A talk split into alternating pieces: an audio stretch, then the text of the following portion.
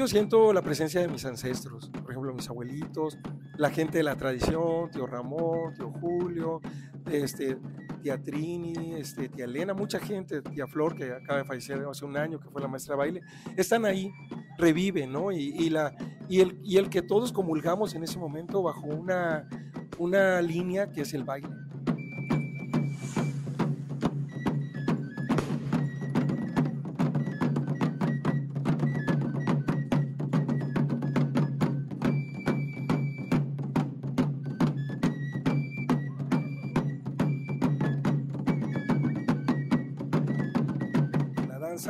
Este, muy posiblemente tiene orígenes prehispánicos porque no sabemos, o sea, no hay documentos.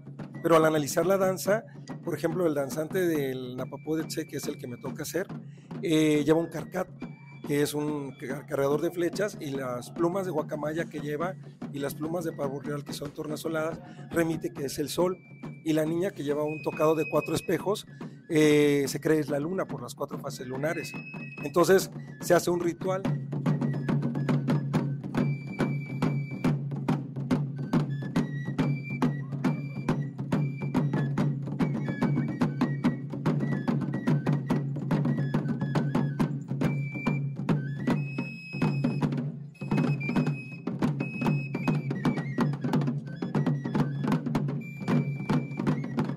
Y la música tiene nueve zonas, que son los nueve niveles del supramundo o del inframundo, que son los pasos que hace el, este, el, sol, en los, sube los nueve niveles o baja los nueve niveles.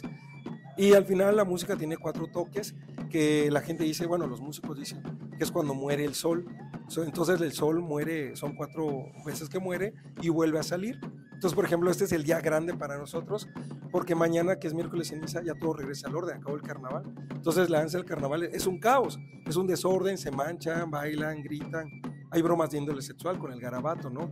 Y entonces las viejas de carnaval, que son las Uyetse, representan ancianas muertas que van a transmitir su sabiduría.